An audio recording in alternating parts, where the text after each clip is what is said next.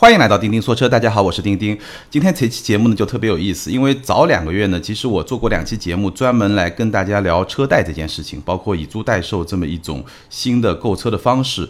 那当时呢，其实结论里面呢是留了一半的口子。当时我是给大家计算了很多不同的车贷产品，包括以租代售这些产品的真实的利率水平，但是呢，这个利率水平并不能够。单独的根据这个利率水平就来决定你到底是不是应该贷款买车。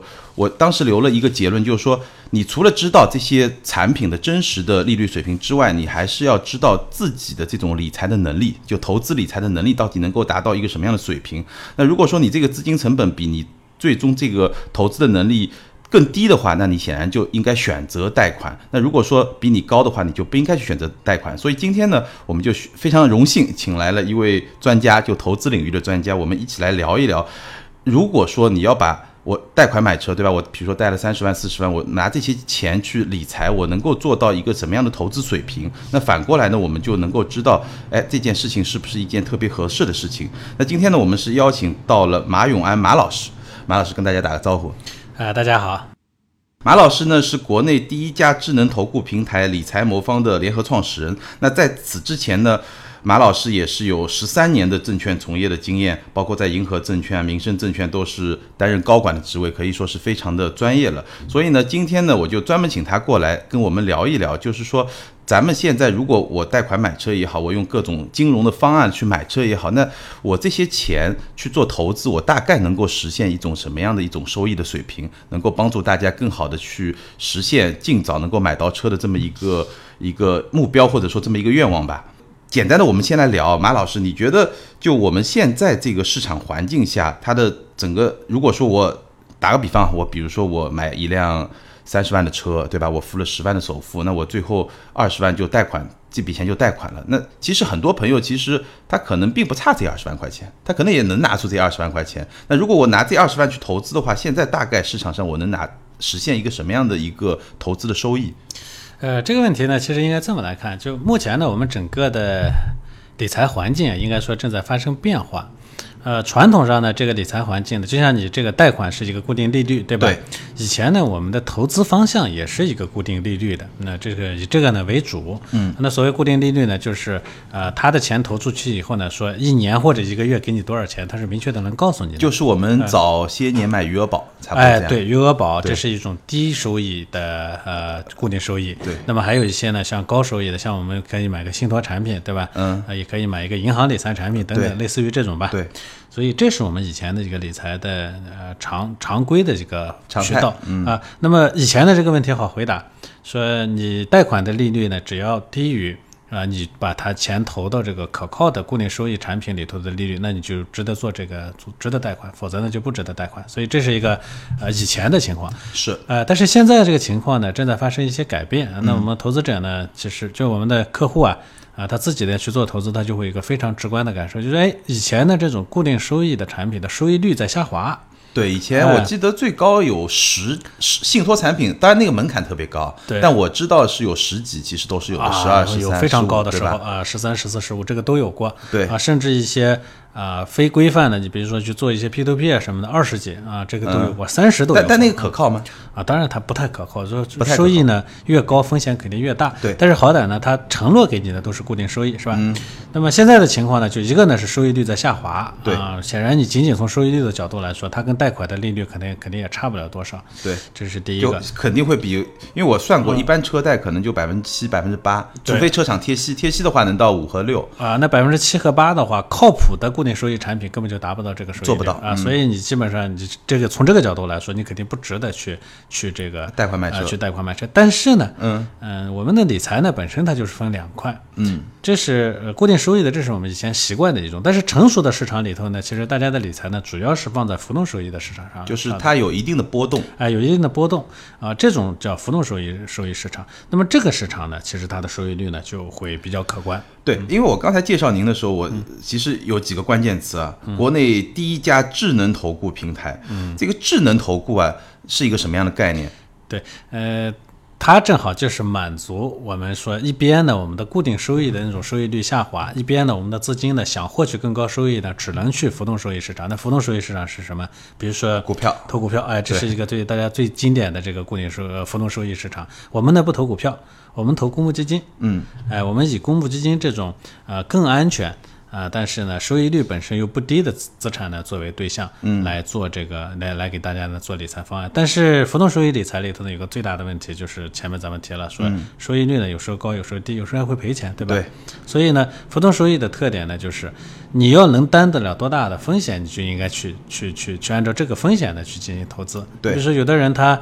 呃，因为有有有亏损嘛，有的人他最多只能承担百分之五的亏损，嗯，那你就按照百分之五的这个方式去给他选择品种啊，来做就做一个组合，哎，来做组合。那如果说有的人能承担百分之二十的亏损呢，那我就得按照百分之二十的这个风险去给他做做组合。就理论上来说，你能承担的亏损越多，所以我可以去投的产品，它的本身的波动性会越强。哎，但是长期下来，它的收益率也会越高，也会越高。哎，对对对对对，所以智能投顾呢，其实它本质上就是干这么一个事情的。第一呢，它会去了。了解你说你究竟呢能承担多大的风险？嗯，第二呢，他根据了解的这个情况呢，去市场上给你选择靠谱的品种来做一个组合，说这个组合的风险不要超过哎你能承担那个风险。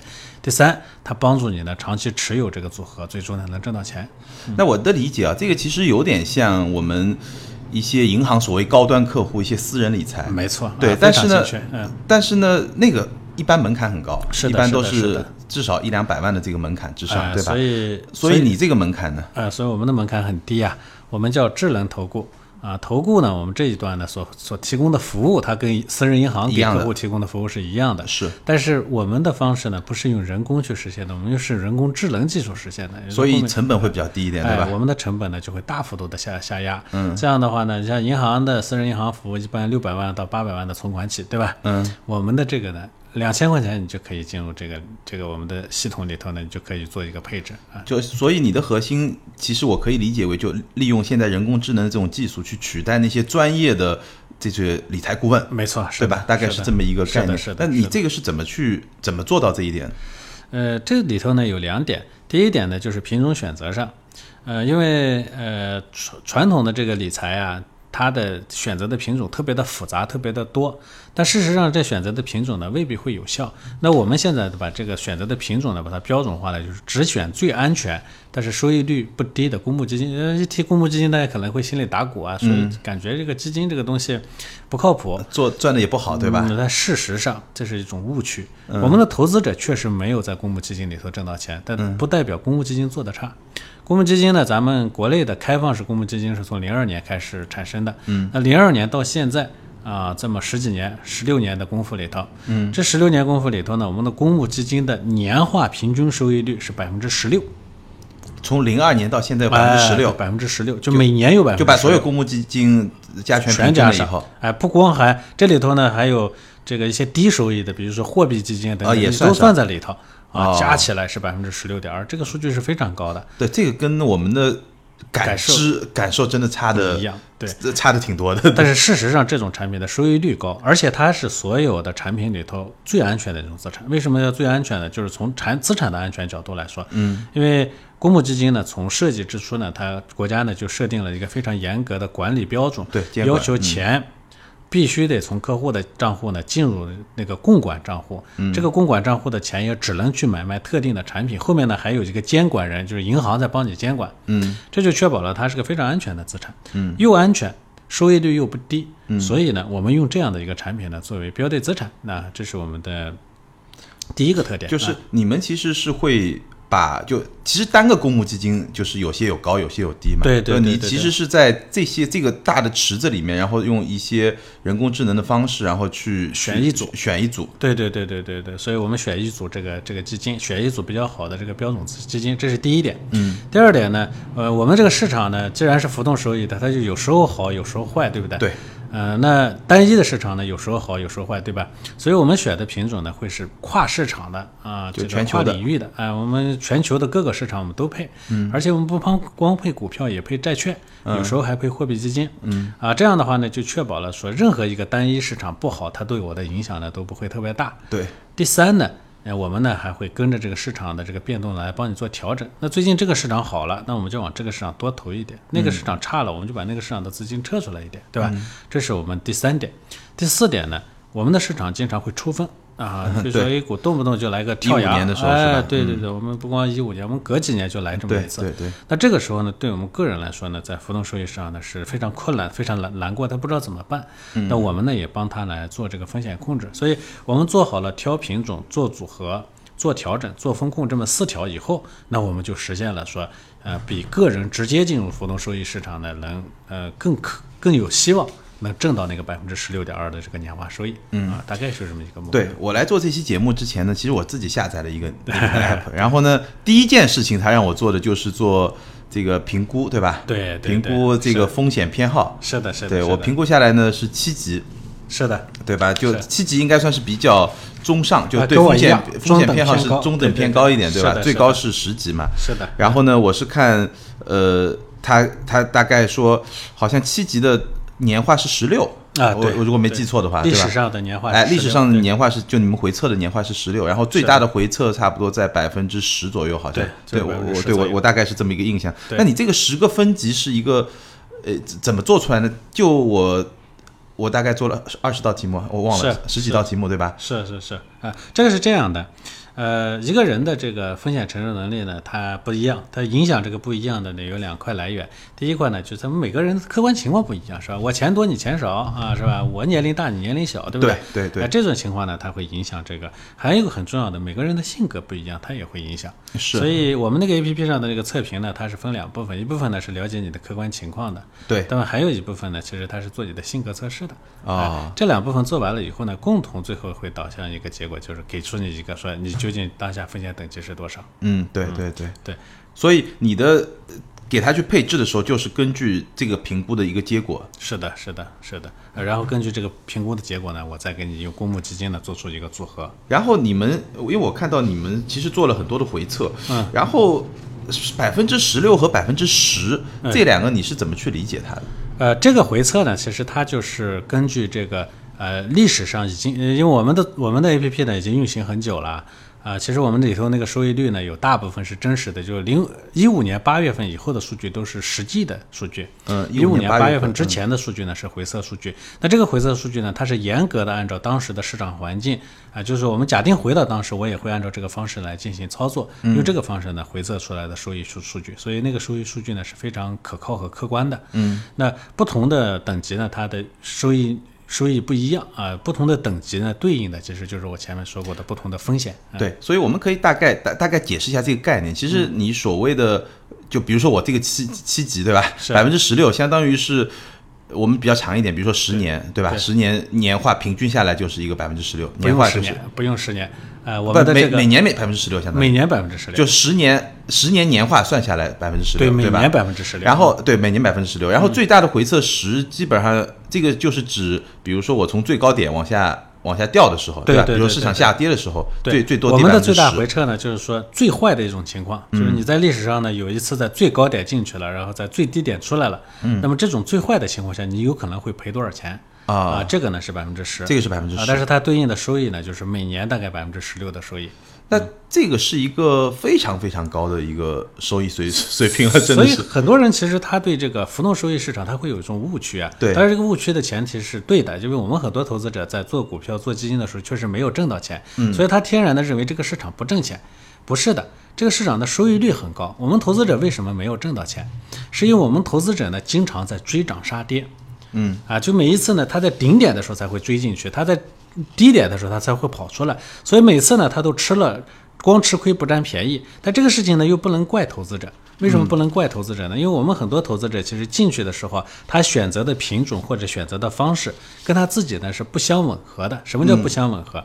就是因为他选的那些品种的风险太高了，导致每一次在往下掉的过程中呢，他忍不住，嗯，我们管它叫击穿了个人的心理底线。是这个时候呢，他选择恐慌式的出逃，所以他就他就他他就是他就跑掉了嘛，这就叫杀跌了，是吧？杀跌其实通常是这种情况的发生的。对那我们理财魔方呢，其实做的就是。我把这个风险呢给你控制在一个确定的底线上，我也不是说我我我没有风险，我有风险，但是我的风险呢是比较确定的。那市场掉啊二十个点，我掉十个点；市场掉五十个点，我仍然掉十个点。这样的话呢，我让这个亏损呢永远在在你这个人的心理底线之上，这样你不就不跑了吗？只要你不跑了，这个浮动收益市场的收益率是非常可观的，它一定会。啊，它一定会超出你以前所做的各种各样的固定收益产品的这个收益率，嗯啊，所以这是大家的一个误区啊。我们提供的是解决这个误区的一个方法。那下面一个问题啊，就是，你我们说的这个百分之十六，对吧？嗯，比如说中长期来看，年化能做到百分之十六。那如果说，呃，有些朋友可能他会比较关心，比如说我一年两年就能做到这个数字吗？这个不一定，它会有一个就上下浮动的。我们在里头呢，当然会有一个浮动啊。我们我们在里头呢会设定一个说，因为咱们的市场有些时候呢，这个亏损的。时间特别长，就大家说的牛短熊长，对吧？我们在里头呢，会有一个特别重要的指标呢，说最短最长多少时间你就能挣到钱？嗯啊，这个呢，我们叫回正概率啊。对，我们的回正就是把这个收益回到正数，回到正数就是你挣到钱，最最最最长多少时间你就能挣到钱？嗯啊，我们的这个回正概率呢，呃，一个季度。是百分之六十，就一个季度内你就能挣到钱的概率是百分之六十，嗯啊，然后一年内能挣到钱的概率是百分之九十八，嗯，也就是有百分之九十八的可能性，你在我平台上，呃，一年只要投一年以上，你就能挣到钱了啊。这个呢是，但是这个挣到多少钱，这个不一定，嗯啊，时间越长。你能挣到预期那个百分之十六的年化收益率的概率就会越高，但是你说你说我今年投进去，明年就想拿百分之十六，这个不一定。浮动收益它就这样一个特点啊，所以需要时间更长。也就是说，你前面说到的这个车贷啊，对啊，越长的这个资金，它拿到这个收益的概率会越高，会越高啊。所以我推荐很多人，我说一般车贷就两年三年嘛。哎，我这很多人我说你可以放心的拿你买房子的那个。贷款放到这个地方，放到这个地方来，因为买房子那个贷款时间是非常长的，对不对你的还款期限都是比较明确的，对吧？对，这个钱呢，你最终挣到啊，就像我们我们十年或者十五年那种那种那种贷款，你挣到这个收益的概率基本上是百分之百。而且房贷其实是个人能够贷到的成本最低的资金，没错，基本上是吧？是的，车贷肯定比房贷贵，房贷六点，车贷基本上要到八个点，没错。所以其实用户关心的几个问题啊，我觉得首先，哎，对我我。我这个我其实比较了解，但我请马老师再说一说啊。首先就是说，所有的公募基金它其实是都是安全的，是的。不管我通过任何渠道，我通过，因为我自己可能投资，比如说我买蚂蚁金服，对吧？我买一个基金，然后过一会儿基金公司就会发个短信给我说你买成了，对吧？所以咱们这个产品其实其实都就是这么一个产品，就是我买了，我在比如说我在理财魔方上买了这些。花多少钱买了各种各样不同的基金，对吧？是所有这些基金这个安全性都没有问题。呃，其实理财魔方呢不是个买基金的平台哦。哎，我们的基金交易呢是由一家证监会给了牌照的三方交易销售机构呢来实现的。但是，所以呢，你的钱首先不没有进理财魔方。等于你是另外一道，就是你连交易平台都不是，我你只是一个顾问公司。我是个顾问，我给你提供了一个方案，我监控着你的这个方案的运行，中间出了问题，我给你提供建议，说应该怎么来来来办。我只是这么一个公司，就是交易是由证监会颁发牌照的那个三方基金销售公司了，但是呢，钱也不进那个三方销售公司啊。钱呢，其实因为公募基金的这个机构设机制设计，所以钱是从你的账户进了。基金的那个托管账户，嗯，然后那个托管账户的钱呢，如果说你要赎回的时候，也只能从那个账户回到你当初出去银行钱的那个银行卡上去。哦，所以这个机制呢就确保，所以我我说，首先我我我我不碰钱，嗯，你确保了你第一道的物理安全，第二道它进的是公募基金，又确保了第二道的安全。所以在理财魔方的呃这个理财呢，有可能会有亏损，但绝对不会有资金出现问题的这种可能性。对，就是咱们。咱们做的事情跟我们做自媒体一样，对吧？就基本上 还是做一个智力的事情，就一个一个性一个专业知识的服务吧，应该这么去说，对吧？很多人他做那个 P to P 平台做的习惯了，他会他会有这种担心，因为 P to P 平台的钱是要进 P to P 公司的账户上去，而且这个钱最后去哪里他也不知道，对不对？是。嗯，理财魔方的这种模式呢，就是。嗯，钱不经过我，而且你是进的公募基金，所以你进去以后，你一旦说买完了以后，马上就可以在公募基金的网上你查到你的资金在哪里。咱们说个极端的情况啊，我们不不避讳说，对，呃，当然理财魔方运行的非常好，我们是行业里头做的最早，目前也是融资规模、运行的速度，包括我们的管理规模也是最大的公司啊。嗯，但是呢，假如说有一天理财魔方倒闭了，嗯，没关系。因为你的钱还在公募基金，你可以直接再通过三方销售公司呢去公募基金赎回了。咱们再说个极端的情况，假如那个三方销售公司倒闭了怎么办？嗯，那你直接去基金公司啊就可以把把把它赎回回来。所以这是非常安全的。对，我就顺着这个马老师说的，问一个简单直接的问题，你们是靠什么赚钱的？呃，理财魔方呢是个创业公司，对啊、目前呢我们并不向客户收费，嗯，啊、但我们呢是行业里头融资额最大的公司，在但未来在这个方向。啊、当然我们随着时间的延延长，大家可以在我们 APP 上看到，我们是要跟客户来收投资顾问费的投资顾问费的。啊、当然这个费率呢会非常低，哎按照但你们的收费模式会是一种公募基金的收费模式，还是私募基金的收费模式？哦肯定是公募基金，肯定公募基金的收费私。募基金呢，它是收这个浮动业绩报酬的，对对对挣了多少才能给多少。好多客户觉得，哎，这个好啊，我应该这个方式。其实这个方式呢，对客户是最不利的。为什么？因为你每挣一笔钱都是担着风险来的，高风险对客户来说是不利的。但是假如我是收这个浮动业绩报酬的，那我的理性选择就是把风险打得尽可能的高，反正赔了钱了跟我没关系，但挣了钱了跟我有关系，对不对？对对所以这个其实对客户来说是不利的。嗯啊、我们只收我们的这个投资顾问费呢，它是收的是说，客户只要在我这这里头留存一年，我就一年收多大比例的一点费用，但是这个比例非常低。嗯按照国外的智能投顾公司的情况呢，大概是啊千分之二点五到千分之五。也就是说，如果我投了一百万，也就是呃五千块钱，对两千块钱到五千块钱一年，没错，对吧？是是是，那确实，这是个非常低的这个比交易成本还是要低很多。对低很多。对呃，交易成本我也不是我们拿了，这个中间的买卖基金它会有一点交易费，但是这个交易费呢是三方销售公司拿走了。对，如果说交易这个过程中，如果咱们通过理财魔方来交易，其实是通过第三方平台交易，那这个资金的进出，比如说我赎回的这些时间啊、周期啊，其实都是由每个不同基金来决定的，都会有不太一样，对吧？是的是的应该这么来理解。是的，所以也有很多客户用我们的 APP 呢，他会看到说买进去的时候一笔出去了，但是那个呃买进来就是确认的时间好像不太一样。这是因为我们那个组合里头呢有很多基金，嗯，有国内的，有投资国外的，有投资股票的，有投资债券的，还有投资黄金的，对不对？嗯，不同的品种、不同的市场呢，它确认的时间不太一样。假如你要赎回的时候，也会是这样一个情况，这个是由基金公司决定的，跟我们没有关系。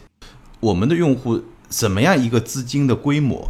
能够会在你们这儿比较多，或者说适合去做这么一个投资，还是说他必须呃这笔钱他？因为我自己的投资经验啊，最好是这笔钱我可能至少三年甚至五年不用最。呃，其实倒不用那么长时间了。我们的要求呢是说，最好你一年以上不用的资金呢，投在理财魔方会相对好一些。时间再短了呢，可能就呃，因为浮动收益嘛，毕竟是有风险的，这个呢就不太好。那么当然越长越好啊。你说的三到五年，这当然我们最欢迎，这是期限上。从资金规模上来说呢，因为理财魔方本身它是给所有人都来都能做理财的这么一种模式，两千块钱可以啊，当然更高也可以。啊，我们的后面呢有一个随着你的规模扩大呢，逐步优化的一个一个一个交易模块。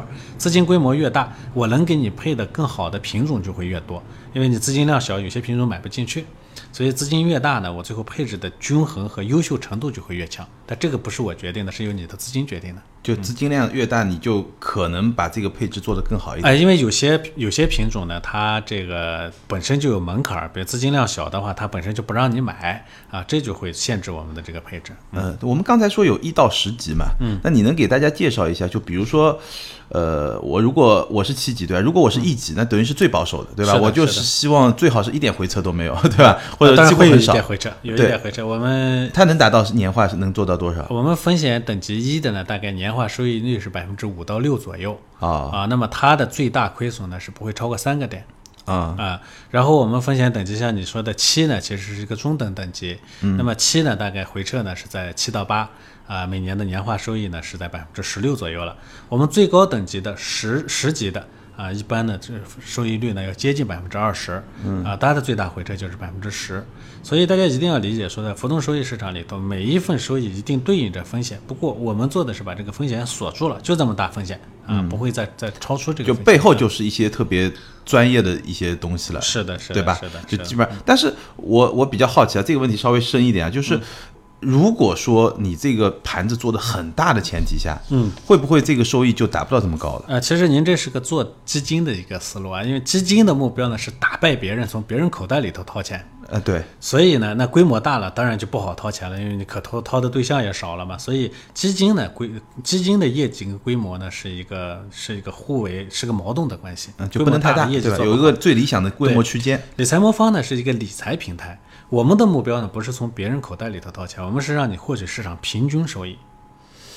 但是市场平均收益，这个你你比如说十几，市场平均收益百分之二十，这个是平均收益有点对啊，您觉得这个平均收益好像不高是吧不太高了？A 股太高了，而且你觉得你觉得你觉得不太好拿到是吧？对啊，A 股市场、国内市场的这个嗯投资市场的收益平均收益率是非常高的啊！大家都觉得股票市场不挣钱是吧？嗯。从九二年到现在，假如你把咱们 A 股的所有的股票投资人当一个人的话，嗯，这个人投资咱们的这个股票市场，每年的收益是百分之七到百分之十啊，百分之八到百分之十，嗯，这个很高，这比我们想象中要高是吧？对对对，又跟我我刚刚才也跟您说了，说公募基金从零二年，假如是同一个人在投它的话，每年的收益率是百分之十六，啊，所以市场的平均收益一点都不低。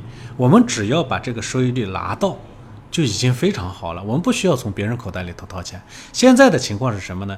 百分之七十的投资者赔了钱了，但百分之十的投资者挣到钱了，对吧？是那百分之十的人在从别人的从那百分之七十的人口袋里头掏钱，所以百分之十的部分人挣的太多了，而百分之七十的人呢赔的太多了，啊，这是这么一个现状。但也就是说，如果百分之七十人都来买理财魔方，那这百分之十就没地方哎，他。他拿不到更多的超额收益，我们说这叫割韭菜的收益，是吧？对我们不吃韭菜了，他自然也割不到韭菜，但我们所有人都拿到了平均收益，这是我们的一个目标。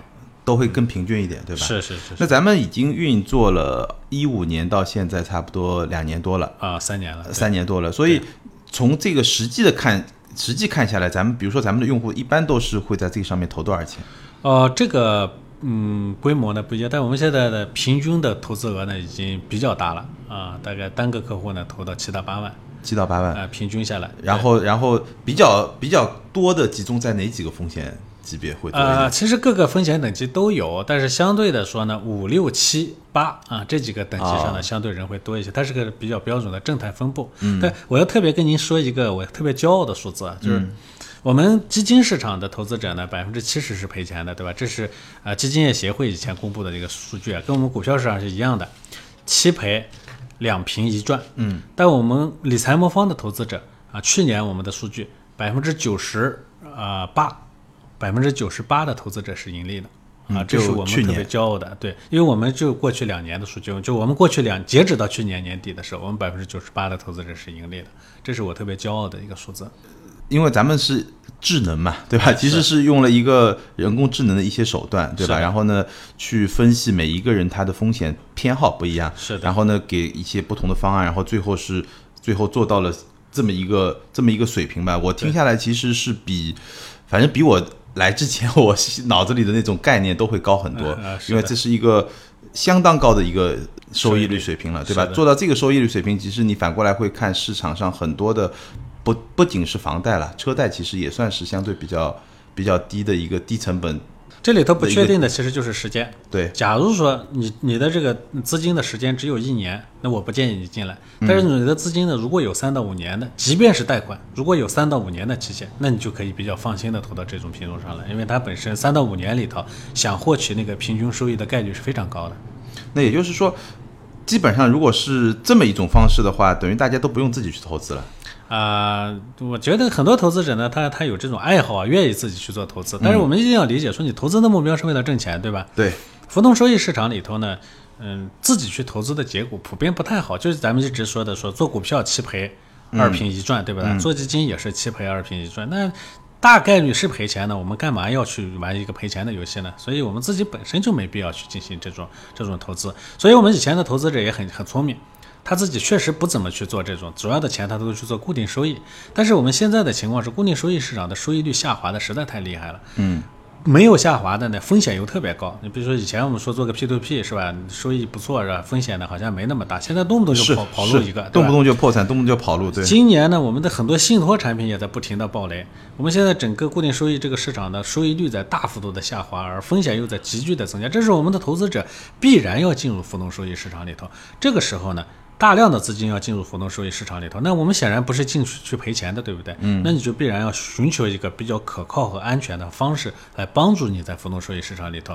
啊，我们当然不是去一夜暴富，但我们起码要在这个市场里头拿到一个平均收益，这是我们理财魔方来帮助大家来做到的工作。嗯嗯，那就智能投顾这个行业来说，从国外来看，它现在是发展到一个什么样的非常非常快啊！国外呢是零八年成立起起步的，现在呢这几年呢这个速度呢非常快。去年呢花旗银行有一个啊报告说，截止到二零二零年之前，这个行业的规模可能能到一点五万亿。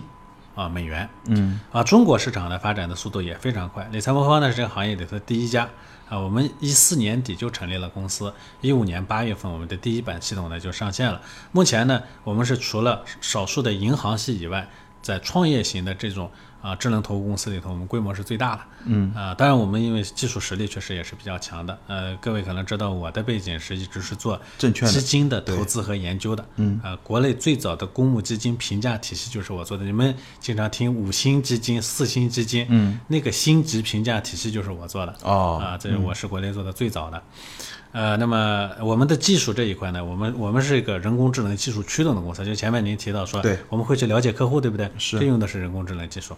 我们会去动态的了解全球各个市场的品种，这个用的也是人工智能技术。我们的人工智能的团队、技术团队呢也是非常强的。然后团队的负责人呢是原来做大数据啊，原来清华大学高性能所的计算机博士啊，后来呢他做过，我不知道有没有人用过这个百度的那个。呃，音乐推荐啊，嗯，百度的后面的智能音乐推荐引擎就是他做的，啊，所以技术团队也是不错的。所以其实你们用人工智能是解决了两个问题，第一个呢是解决大家的心理问题，了解客户，了解客户，对吧？解决你的，因为投资其实很多时候跟性格啊、跟心理其实关系非常大，对吧？第二呢，其实是用这个东西也是在证券市场上做了一些，当然多一些数据的一些一些支持。所以我们的人工智能是在两边运行啊，这也是。呃，很多投资者觉得说，哎，你们好像拿的不光是平均收益，有时候还会会有一些超额收益。嗯啊，那也没错，因为我们遍览全球各个市场的数据，一天二十四小时在监控所有市场的数据，然后在这个通过这个方式呢，在市场效率比较低的时候，我们还是会有一些超额收益的。今天马老师讲的很透彻，基本上给我上了很很深刻的一课，就是 我原来可能自己会觉得，哎，自己也做点投资，但是呢，对于普通人来说，其实。投资是一件特别消耗心神的事情，而且效果也不好。对，效果也不一定好，真的不一定好。就大部分人都不会不会特别好，而且每个人都走过很多坑，是这个吃过很多雷。其实就是很多人他。本末倒置了。我们理财的目的是为了让自己过得愉快，对不对？对对对。但是最终结果呢，是为了这件让自己愉快的事情呢，变得非常非常不愉快，因为效果又不好，还得耗费精力啊。这个呢，就是本末倒置了。对，这个市场里面其实跟我们车的市场有很很相似的一个地方，就是很大程程度上其实它信息不对称。是的，是的。就是他也不知道该信谁，说到底在这个市场上。是的。就反正每每家都在说自己的好，都怎么样，对吧？然后呢？基金、公募基金早早些年从银行渠道卖的时候，像我们父辈，可能他们觉得银行渠道是一个很可靠的渠道，结果发现很多渠道也不对，就银行挂着羊头卖狗肉。是对吧？就通过收渠道费嘛，是也也很多，所以其实有很强烈的这种信息不对称，导致呢，就我们知道国内市场上散户也特别多，其实海外市场可能大部分都机构投资者在玩。国外呢，基本上散户都是通过我们这种渠道的方式呢来进入市场的，所以市场的玩家是我们这样的机构。对，然后我们代理散户去进行交易，这样的话呢，散户呢他就最大可能性的受到了保护。啊，否则你散户直接进入市场去跟机构玩，肯定没有赢面的。所以呢，今天非常感谢马老师到我们的节目里面来。我觉得未必就说咱们这个讲完这期节目，你一下子就对所有这些东西都懂了，是的，对吧？但是你多听两遍呢，大概知道现在的一个趋势是一个什么样的趋势，也可以去试一下。对，也可以去试一下。A P P 呢也特别简单，你上那个呃苹果店啊，或者是去上那个各种各大那个应用商店呢，直接下载，搜理财魔方，直接下载，非常简单，你可以试一下。对，我觉得可以去试一试，因为我我来之前我刚才说了，我自己也试了一下，然后做完测试这些。一整套都试了一下，我觉得有一点其实给我印象相当不错。这个我不是说这个马老师在我在那儿说啊，就是因为大家知道我之前这个那两期节目里面其实是吐槽过一些金融产品，是当然后面也发生一些事情，我在好几个平台都被别人投诉，但最后最后还好，就这个内容本身比较站得住脚。但是理财魔方至少有一点让我感觉相当不错，就是就基本上。你看不到一些特别夸大的宣传，是的，就你一上来就某通过某跟某基金合作嘛，就你刚才说的那个渠道平台是什么？银米基金，对银米基金。它是个三方销售公司，对对就啊所有的告是颁发牌照的，对，对，他就很明确的告诉你，哎，我所有买的东西都是通过这一家来走的，是。对吧？就是，反正我觉得整体的页面大家可以自己去感受一下。当然，这个我还没有深入的使用，使用以后再跟大家来分享这个感受。但是至少我看下来以后，就是整体的感觉还是专业度还是还是还是可以的。所以我觉得听完了这期节目，大家可以等于。你多多了解了一个渠道，你知道，哎，我我原来钱可以这么来投资，可能跟你原来知道的股票啊、基金啊，或者说有有些朋友买 ETF 啊，或者有些买什么债券啊，什么不太一样。一个新的渠道可以让自己的资金有多一种选择嘛。是的，所以还是希望有机会马老师能经常来给我们上上课，因为我其实。也是一个比较长期的投资者，但只是长期，就跟跟资深啊那些都没关系。就自己，我节目里有时候也说，这个老是错过一些，呃，尤其自己干这一行嘛。我说这两年错过几个大股票，特斯拉啊，包括 包括两年前的吉利啊，错过很多这些东西。但是呢，这个马老师是专业人士，其实他刚才就跟我说，这个这这些东西啊，其实你要花很多心思才能够抓得准。没错，可能。